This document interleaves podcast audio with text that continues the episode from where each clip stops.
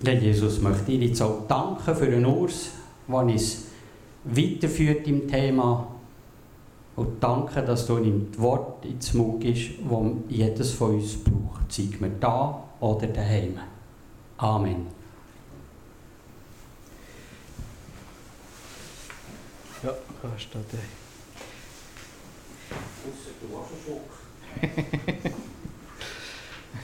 genau. Jetzt weiss ich gar nicht, wo es läuft. He? Chile. Was hast du für ein Bild, wenn du von Chile redest, wenn du Chile hörst? Ich will euch heute mitnehmen, vielleicht an einen Ort, wo bisschen wärmer ist, als wir jetzt da sind. Ein Ort, wo Chile eine ganz spezielle Bedeutung bekommen hat. Und zwar nehme ich euch mit auf Philippi. Und ich habe jetzt hier eine kurze Animation gemacht, wie das heute so aussieht. Geht ein bisschen schnell. Also, es geht los jetzt.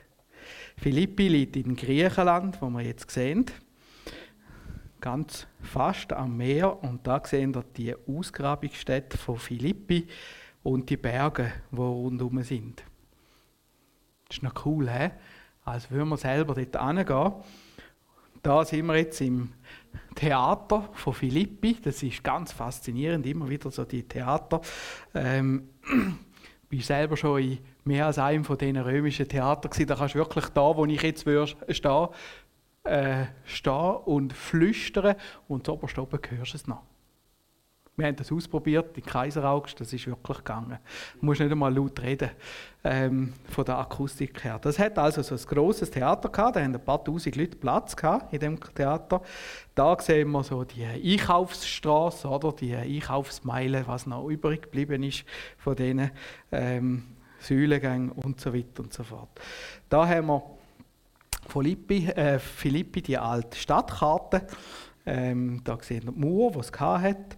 Und da ist jetzt eben das äh, Theater. Und da sind die Säulengänge. Und das ist die Straße, wo Asien und Europa miteinander verbunden haben. Und ich finde das noch spannend, wenn wir jetzt gerade schauen, so sieht es heute aus, von oben. Und wenn du jetzt da ein bisschen genau schaust, dann siehst du die alten, alten äh, wo die Mauern gestanden sind, noch, nämlich geht das hier runter. Und dann da über. So. So. Und dann jetzt da noch so ein Mäuerchen da. Ist noch, ist noch cool, hä? Siehst, von, von, von oben ab siehst du heute noch, wo eigentlich die Stadt gestanden ist. Du siehst auch die Straße, die gibt es heute noch. Ähm, das ist die Straße, die man zum Teil noch braucht, die da durch ist. Oder heute haben sie hier eine Umfahrung gebaut. Da kommt man ein bisschen schneller durch. Oder? Äh, genau. Und du siehst auch irgendwie noch die alten Straßen, oder? Da bei diesen Bäumen, das sind die Straßen, die du hast. So, so, so, so, so, so. Das ist ganz spannend, oder? wie sich das eigentlich im, im Boden verhärtet hat. Und das ist die Stadt Philippi. Philippi liegt nicht ganz am Meer, aber das ist ein wichtiger Zugang, wenn man auf Europa hat dann hat man durch Philippi müssen. Und früher noch ist das Gebiet da, wo man da sehen, das ist Sumpfgebiet gewesen. Und dann haben das äh, Griechen trocken gelegt und man hat auch irgendwo da, ich weiß nicht, entweder in dem Gebirge oder in dem Gebirge, hat man Gold gefunden. Und so hat man den Gold abgebaut und Krieg finanziert. Zur Zeit vom Neuen Testament sind die Goldminen aber schon erschöpft gewesen, hat man die nicht mehr gebraucht.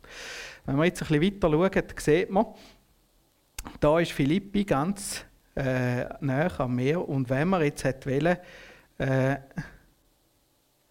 von Asien, dann hätte man da durch müssen. Das ist Europa und das ist Asien. Heute Kennt man das da? Wer weiß, was das da ist? Istanbul, oder? Bosporus, da hat es eine Brücke, wo die zwei Kontinente ähm, verbindet und der Graben, wo man da sieht, ganz schwach, den hat es hier noch nicht gegeben. Die haben am Anfang das Schiff da rausgenommen und übergetragen und hinten wieder in, ins Meer gesetzt. so schnell, schnell. He. Das war eine saumäßige Arbeit. genau, das ist Philippi. Und Philippi ist darum eine interessante Stadt, weil, wo wir am Anfang, wo wir gesehen haben, dort hat's, äh, ist es so nass gewesen, ist, äh, wie sagen wir, äh, Sumpflandschaft gewesen. Da sind die Athener gekommen, dort hat es nur ein paar Siedlungen gehabt, sind die Athener gekommen und haben von Athen aus, weiss jemand, wo Athen ist? Immer noch in Griechenland. Aber dort mal, also Athen ist da. Und dort mal ist, äh, Griechenland nicht ein Staat sondern äh, hat Stadtstaaten gehabt und die Athener sind jetzt da rauf. Oh, jetzt nehmen wir eine andere Farbe, wo man besser sieht. Die Athener sind jetzt da rauf und haben das Gebiet urban gemacht und für sich eingenommen. Und so ist Philippi entstanden. Die Athener haben es dann auch geschafft, eigentlich die, die griechischen Stämme zu verbinden und Nachher ist Athen als eine grosse äh, Macht auftreten oder eben die Griechen. Und dann redet man von der sogenannten Hellenisierung. Habt ihr von dem auch schon gehört?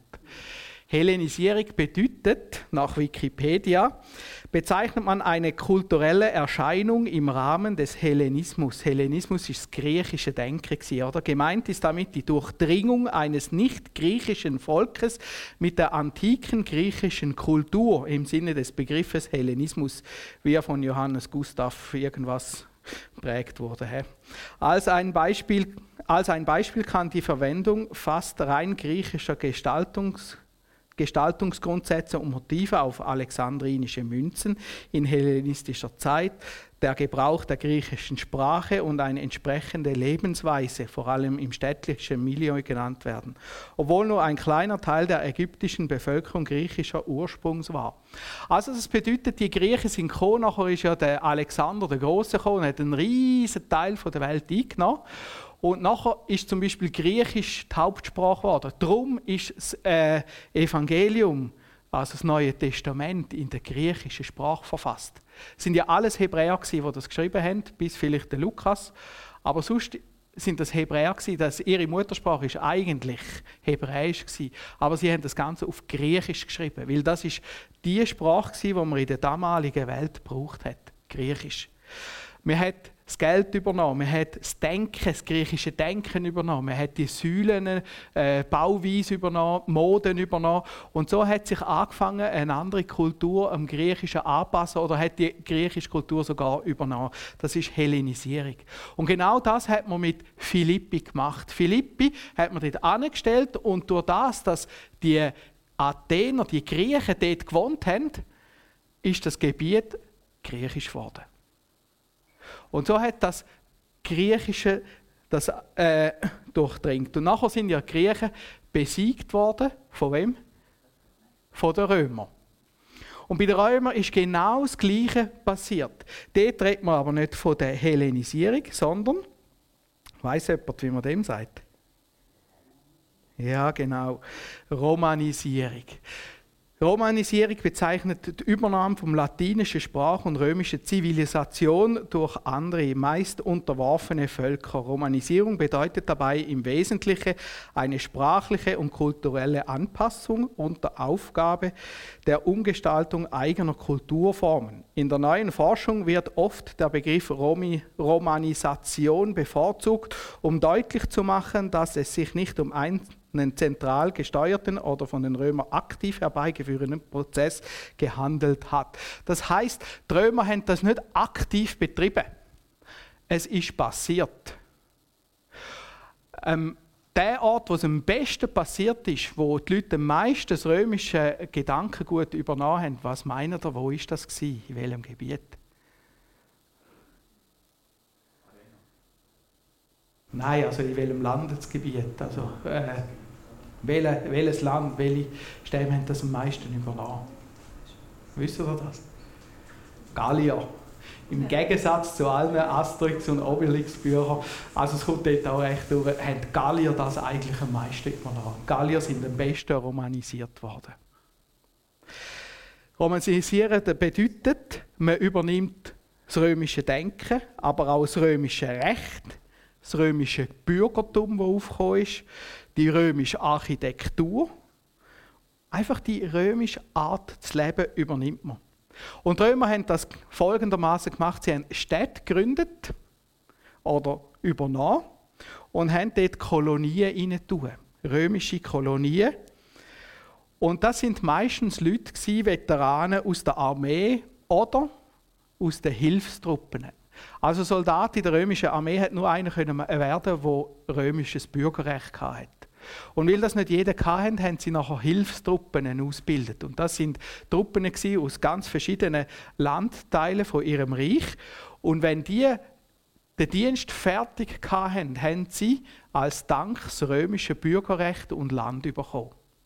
Und jetzt denkt man, ja, ja, das ist noch cool, gell? dann gehst du ein Jahr in die Armee und nachher bist du römischer Bürger. Aber das war so nicht. Gewesen. Äh, ein Armeeeinsatz bei den Römern hat 20 bis 25 Jahre gedauert. Und wenn du dann noch gelebt hast, dann hast du das römische Bürgerrecht bekommen. Wobei man muss sagen, das sind äh, nicht immer die gefährlichsten Einsätze gewesen. Die Hilfstruppen sind viel eingesetzt worden zum Tarnung im Reich aufrechterhalten. Also das war eigentlich Polizei gewesen. Nach 25 Jahren Dienst haben dann die ein Stück Land oder eben Besitz bekommen und das römische Bürgerrecht. Und jetzt könnt ihr euch vorstellen, wenn du 25 Jahre für das dient hast, dann bist du stolz auf das, was du hast. Das kaufst du nicht einfach nur so, sondern das ist ein Besitz, den du hast. Und jetzt wird es interessant. Bei Philippi ist genau das wieder passiert. Genau das haben die Römer nämlich in Philippi gemacht. In Philippi haben sie die Stadt genommen und das ist eine Kolonie von Veteranen, also das sind urrömische Menschen. Und mit dem urrömischen Menschen, äh, mit diesen urrömischen Menschen ist auch das römische Recht dort äh, praktiziert worden. Also Philippi hat das gleiche Recht gehabt, offiziell, wie wenn sie eine Stadt gewesen wäre in Italien. Ausgesprochen. Und das sind einfach so richtige Römer gewesen. Und durch das ist das ganze Gebiet wieder von Römern durchdringt worden, von dem römischen Gedanken, von dem latinischen Gedanken. Und das ist so spannend. Philippi hat wie bis jetzt zweimal den Prozess durchgemacht, dass eine Kultur verändert hat. Und jetzt kommt es zum dritten Schritt, nämlich an dem Tag, wo der Paulus zu Philippi hineinläuft. Dann passiert das zum dritten Mal. Und jetzt, wenn wir das anschauen, Chile, was hat Chile mit dem zu tun? Wenn wir das also anschauen, dann merken wir, das sind immer Reiche, die eben expandiert haben. Reich, wo ein anderes Reich eingenommen haben. Und nachher geht es darum, dass das eine Reich wie ein bisschen am anderen überlegen ist.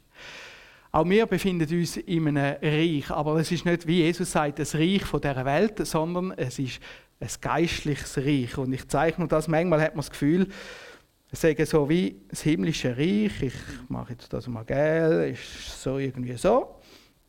Und dann gibt es da noch das irdische Reich oder man sagt der Teufel, wo eben das hat und der ist dann irgendwie so und dann hat man das Gefühl, so, die streiten so. Man kennt ja das ein bisschen, die Ukraine und, äh,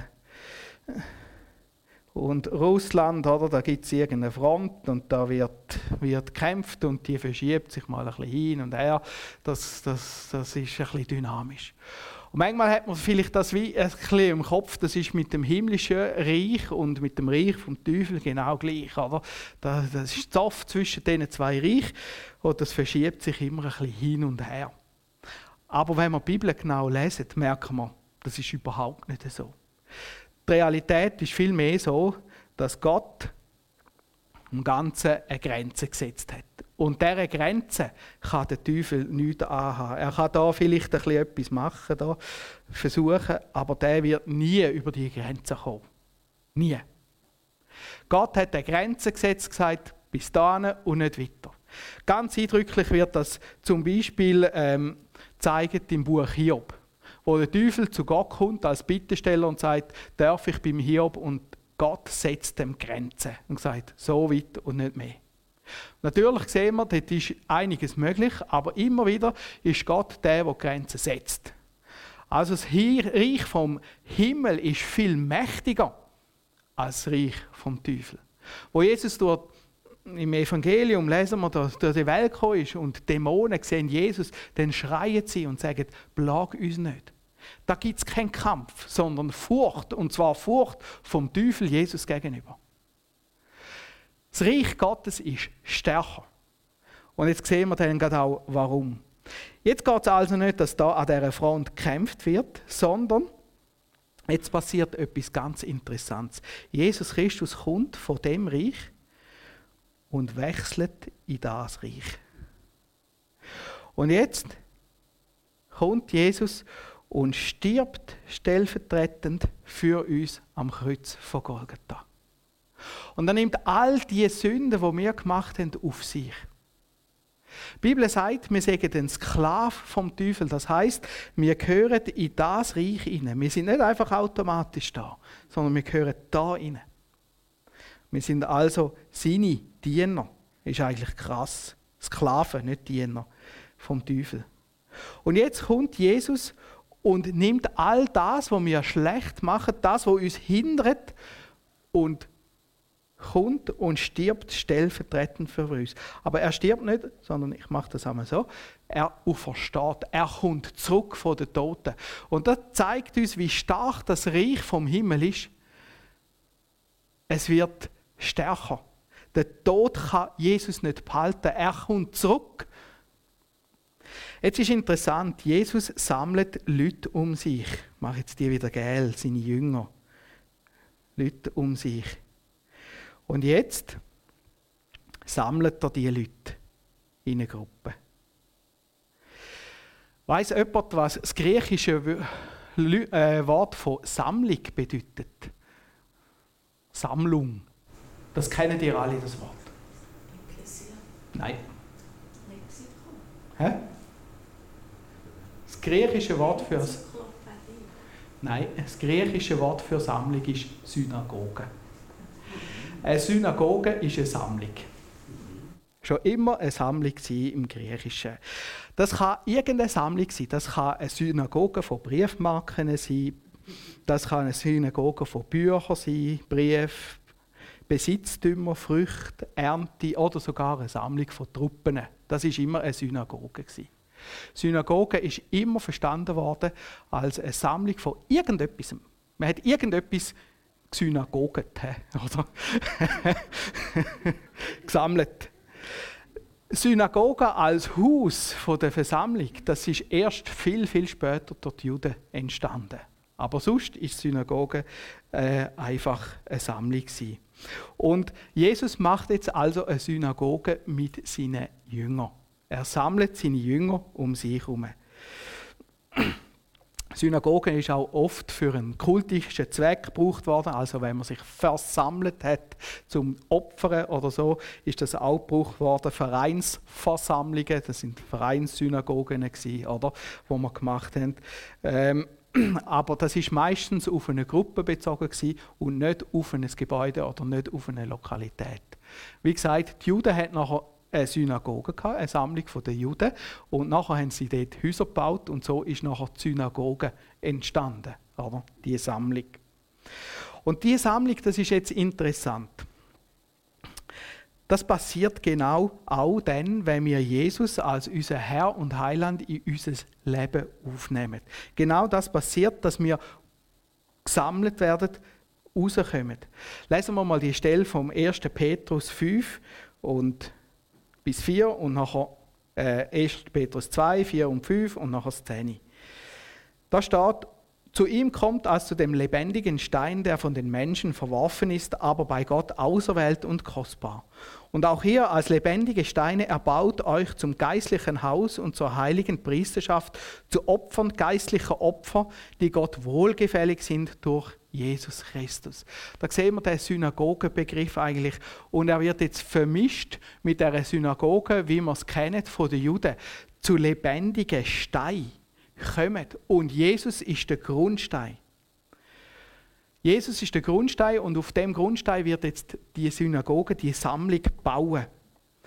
Und nachher schreibt der Petrus, wie jetzt der Grundstein für Menschen ein Ärgernis sind, aber für die, die an Jesus glauben, das ist eine Zufluchtsstätte.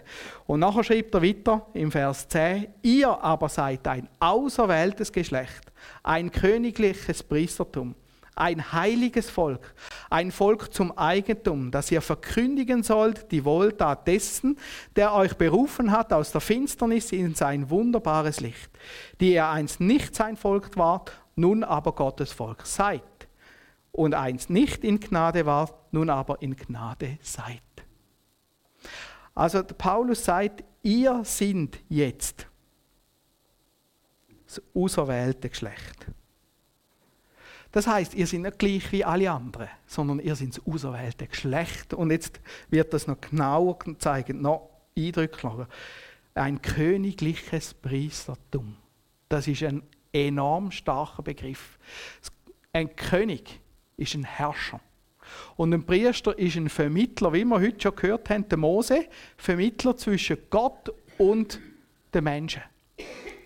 Also wenn da steht, das königliches Priestertum, dann sind die Menschen, die zu Jesus gehören, und wenn du zu Jesus gehörst, dann bist du das. Ein königlicher Vermittler zwischen Gott und den Menschen. Also es ist eine riesengroße Ehre. Im Alten Testament hat ein König nicht können Priester sein und ein Priester nicht können König sein. Ist nicht gegangen. Haben es nicht dürfen. Ein König, der vor den Priester gegangen ist, es, äh, vor den Altar gegangen ist, es hat solche gegeben, die sind schwer gestraft worden. Und jetzt fließt das zusammen, weil in Jesus Christus der König und der Priester erscheint. Und jetzt sagt der Petrus, ihr sind das, was man im Alten Testament nie hätte können werden, königliche Priester. Ein heiliges Volk. Ein Volk zum Eigentum wir gehören nicht uns selber, sondern wir gehören jetzt Jesus Christus. Dass ihr verkündigen sollt, halt, das machen wir jetzt eine andere Farbe, weil das ist jetzt unser Auftrag. Dass ihr verkündigen wollt, die Wohltat dessen, der euch berufen hat. He? Also das wird zeigen, wir sind berufen und wir haben jetzt einen Auftrag als das Volk, das heilige Volk, das königliche Volk, als die Synagoge, äh, Synagoge von Jesus Christus. Haben wir da den Paulus bei den Korinther ein bisschen schwach. Machen wir den wieder ein bisschen stärker. So. Paulus schreibt es so. Darum ist jemand in Christus, so ist er eine neue Kreatur. Das finde ich auch so etwas. Eine neue Kreatur. Du bist neu gemacht worden. Dein Geist, wenn du zu Jesus kommst, wird neu gemacht. Das Alte ist vergangen, siehe, Neues ist geworden. Du bist neu. Das ist etwas, wo Gott dir zuspricht, du Jesus Christus. Wenn du an Jesus glaubst, bist du neu gemacht worden. Aber das alles ist von Gott, der uns mit sich selbst versöhnt hat, durch Christus und uns das Amt gegeben, das die Versöhnung gegeben, das die Versöhnung predigt. Also wir haben da keine Leistung in dem Ganzen, sondern Gott hat es uns geschenkt. Denn Gott war in Christus und versöhnte die Welt mit ihm selbst und rechnete ihnen die, ihre Sünde nicht zu und hat unter uns aufgerichtet das Wort von der Versöhnung. Jesus hat uns frei gemacht, hat die Welt versöhnt mit Gott. Und jetzt schreibt der Johannes, so seid ihr nun Botschafter, jetzt nehmen wir da wieder die andere Vater, so seid ihr nun Botschafter an Christi Stadt. Denn Gott ermahnt durch uns, so bitten wir nun an Christi Stadt, lasst euch versöhnen mit Gott. Das ist unser Auftrag. Vorher sind wir, wer sind wir? Blau, eine neue Kreatur. Was haben wir als neue Kreatur zu tun? Botschafter sein, versöhnt mit Gott das ist unsere Botschaft. Denn er hat den, der von keiner Sünde wusste, für uns zur Sünde gemacht, auf was wir in ihm die, Gerecht die Gerechtigkeit würden, die vor Gott gilt. Jetzt sagst du vielleicht, ja, aber Botschafter. Ich kann nicht gut reden, das kennen wir ja auch von Mose, oder? Botschafter, was ist ein Botschafter genau? Und da werden wir nochmal zurückschauen an unsere Zeichnung. Jesus, das wissen wir, ist zurückgegangen zum Vater. Er ist zurückgegangen zum Vater aus dieser Welt. Kann man sagen, ui, Das ist der falsch. So. Aber er hat einen anderen geschickt, nämlich der Heilige Geist. Der kommt jetzt in die Welt hinein. Und der Heilige Geist fängt an, da haben wir die erste Ekklesia, äh, Synagoge, Entschuldigung, gut, flüstert ihr so, die erste, die erste Synagoge äh, von, von Christen. Und das Interessante ist, der Heilige Geist, der wohnt jetzt in jedem von diesen Menschen inne. Ganz etwas Faszinierendes. Und jetzt fängt das an auszustrahlen, oder? Jetzt kommen andere Menschen da zum Glauben. Und jetzt sammelt man die wieder. Apostelgeschichte lässt grüßen. Machen wir mal eine mehr. He? So. Und dann wieder.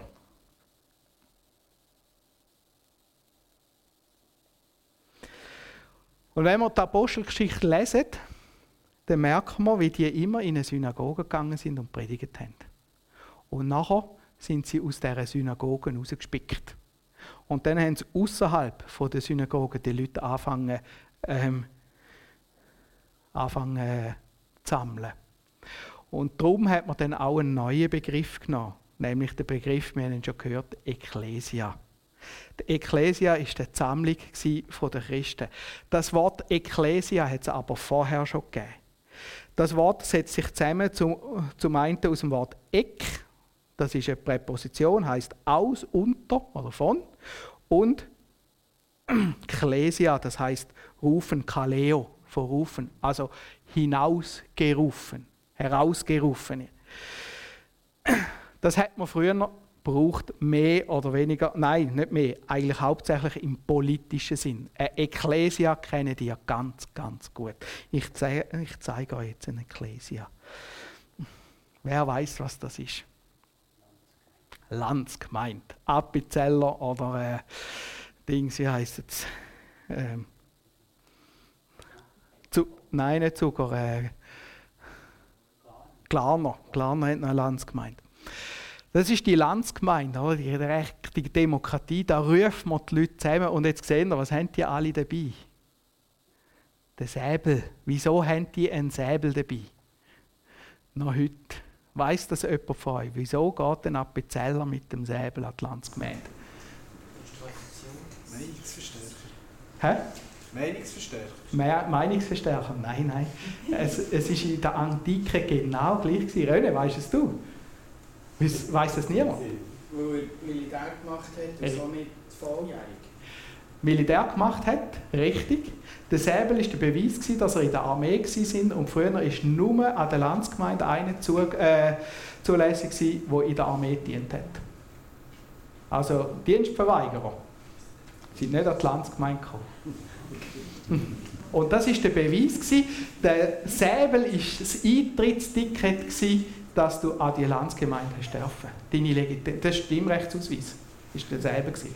Und das war in der Antike genau gleich gewesen. Und was ist mit den Frauen gewesen? Die sind gekommen. Appenzell ist der letzte, Appenzell Innerrhoden ist der letzte Kanton, wo via Bundesgericht aufgedruckt worden ist, dass Frauen dürfen stimmen. Ist, äh, das ist noch nicht so lange her übrigens. Der erste Bundesrat, den die Innerrhoder gestellt haben, war dann aber auch eine Frau. genau. Und das war in der Antike genau gleich. Gewesen. Eine Ekklesia hat nur einen dürfen, der in der Armee dienen hat. Das war eigentlich eine Versammlung von der äh, Heeresversammlung, wo man aber über politische Sachen abgestimmt hat. Die Griechen haben ja eigentlich Politik erfunden, äh, Demokratie. Also nicht Politik, sondern Demokratie. Und das ist der erste äh, erste Beweis gewesen, dass man können mitversammeln konnte. Da hat man, hat debattiert über, äh, über diverse Sachen, wie heute in der Politik genau gleich auch. Also, jetzt braucht man das Wort Ecclesia. Und das ist extrem schön. Wir müssen keinen Säbel mitnehmen, sondern wir haben ein Bürgerrecht im Himmel, lesen wir in der Bibel. Wir sind Himmelsbürger und zu dieser Versammlung darf dazukommen, wer ein Himmelsbürger ist. Ist eigentlich schon extrem cool. Das ist Ecclesia, äh, äh, Zusammenkunft von Himmelsbürgern. Und dort, wo die Ekklesia ist, ist Reich Gottes. Also das Reich Gottes ist nicht irgendwo da, das Basic da oben irgendwo, sondern es ist da. Wir sind eine Ekklesia, eine Zusammenkunft der Himmelsbürger. Aber diese Zusammenkunft, die hat eine ganz klare Botschaft. Nämlich, lasst euch versöhnen mit Gott. Das heißt nicht, dass wir uns jetzt abkapseln und so ist Ekklesia oft verstanden worden, sich abkapseln und es tut mir heute leid, wenn man das so verstanden hat. Das stimmt nicht. Sondern Ekklesia bedeutet, wir haben die Botschaft, nämlich lasst euch versöhnen mit Gott. Du kannst Himmelsbürger werden. Werd Himmelsbürger. Und das sollen wir machen, verkündigen. Eben die Botschaft verkündigen den Menschen, die um uns herum leben, wohnen und arbeiten. So, dass eines Tages bei diesen Menschen auf einmal Jesus kann ins Zentrum hineinkommen und dass wir sie wieder sammeln können. Ich mache es jetzt einfacher halber. He? Und so weiter und so fort. Und so durchdringt das Evangelium Kulturen, Menschen auf der ganzen Welt. Da auf dieser Welt. Der Teufel hat die Welt zwar schon noch. Da ist immer noch ein bisschen dran. Aber das Reich Gottes wächst in dieser Welt und es wächst und es wächst und es wächst. Im Epheserbrief, wir machen jetzt ein Seminar über den Epheserbrief, ähm, wir müssen das unbedingt besuchen und dort hat es eine Stelle, wo steht, die himmlische Mächte, also es sind auch Mächte, die wir nicht kennen, das können auch die teuflischen Mächte sein, die sehen, wie das Reich wächst und wächst und wächst. Der Engel jubiliert, die anderen haben nicht so Freude, weil es wächst und wächst auf dieser Welt. Und so was passiert ist in Philippi, in dem, dass das die Gegend hellenisiert worden ist, denn Romanisation passiert ist durch Philippi, passiert jetzt genau gleich wieder. In Philippi fängt es an, dass Europa mit dem Christen, christlichen Glauben durchdrängt wird. Und das ist so faszinierend in dieser Stadt, das ist dreimal passiert. Paulus kommt auf Philippi und predigt und die erste Frau, wo das gehört, wer ist das? Weiß das jemand? Die Lydia. Nein, die ist jetzt gerade in der Ferien. Aber die Lydia ist noch interessant. Die kommt auch nicht ursprünglich aus Philippi, sondern aus der Türkei. Aber sie wohnt in Philippi, ist eine Purpurhändlerin, nimmt Jesus an und dort entsteht eine Gemeinde und genau das passiert. Wie gesagt, du sagst vielleicht, ich kann nicht verkündigen. Aber es geht im Verkündigen auch nicht darum, was du sagst, sondern es geht darum, was du bist. Du verkündigst nämlich in deinem Leben, dass Christus dich erlöst hat. Dass du ein Sünder bist und dass Jesus dich angenommen hat. Du verkündigst, dass Jesus dir vergeben hat. Und du verkündigst, dass Jesus mit dir enorm viel Geduld hat. Das ist die Botschaft, die du verkündigst. Du verkündigst nicht, dass du ein toller Hecht bist, dass du alles hast können, dass Gott auf dich stolz sein kann. Nein, das Gegenteil. Du verkündigst, wenn sogar dich Jesus kann gern haben, dann kann er die anderen auch gern haben. Und das ist die Botschaft. Das ist nicht die Botschaft, die wir gern würden verkündigen. Aber das ist genau die Botschaft, die strahlt. Und wenn einer sagt, ah, also wenn er den Urs kann befreien, dann kann er es auch von mir. Und genau so strahlt das immer weiter raus. Genau das ist die Botschaft, wo Gott den Menschen immer wieder sagt. Schaut die Christen an. Und dann sagst du, ja, die sind nicht perfekt. Und dann sagt er, ja, ich weiß es, aber ich habe es perfekt gemacht. Und genau so perfekt, wie ich die gemacht habe, kann ich dich machen. Komm, kannst dazugehören. Das ist Botschaft. Botschaft ist, dass du Hoffnung hast. Dass du eines Tages vor Gott stehst und er sagt, du bist mein Kind. Das ist Botschaft. Nicht, weil du etwas Gutes gemacht hast, sondern weil Jesus dich erlöst hat. Botschaft ist, du hast Frieden und Ruhe. Du musst keine Angst mehr haben. Weil Christus in deinem Leben wohnt und dir den göttlichen Frieden schenkt in dein Herz hinein. Das ist Botschaft. Und dann kommt einer und denkt, warum hat er den Frieden? Und er hört dich und auf einmal merkt er, Jesus Christus kann mir auch Frieden geben in mein Herz. Zuversicht. Ich muss keine Angst haben für, vor der äh, Zukunft. Je Zuversicht, meine Zukunft steht in Gottes Hand. Möglichkeit der Vergebung. Menschen merken, der hat Kraft, die hat Kraft.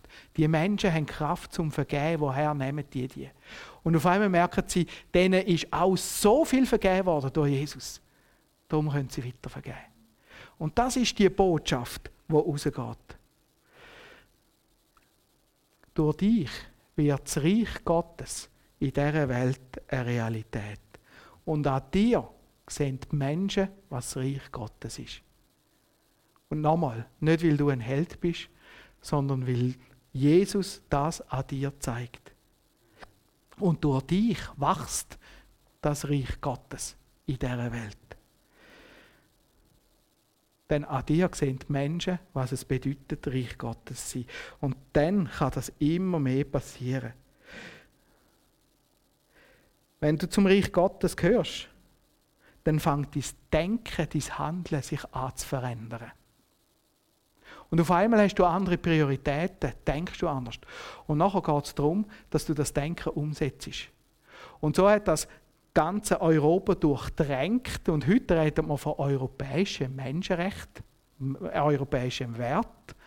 Wenn wir genau anschauen, die europäischen Werte wären nie zu europäischen Wert geworden, wenn nicht vorher gemeint in Europa Fuß gefasst worden ist. Die Römer, die hatten Sklaven gehabt. Und zwar heftig. So viele Sklaven, dass sie faul geworden sind dran. Ich habe mal gehört, die Römer hätten das Wissen gehabt, um Dampfmaschinen zu erfinden. Haben sie aber nicht gebraucht, weil sie so viele Sklaven hatten. Menschenrecht ist erst durch Christen gekommen, wo Paulus sagt, ein Herr soll seinen Sklaven, der gläubig ist, genau gleich gern haben, weil er ist ein Bruder in Christus. Das ist ein Denken, das ganz Europa verändert hat. Bis heute. Und so durchdringt Gottes Reich die Welt. Und das ist Chile. Und wir sehen, Chile hat überhaupt nichts mit Gebäuden zu tun. Chile ist da, damit die Welt verändert wird. Wir sind gerufen, als Chile zu verändern. Und wir dürfen Zeugen sein von dem, was Gott macht, was Gott tut in unserem Leben. Amen. Ich möchte noch beten.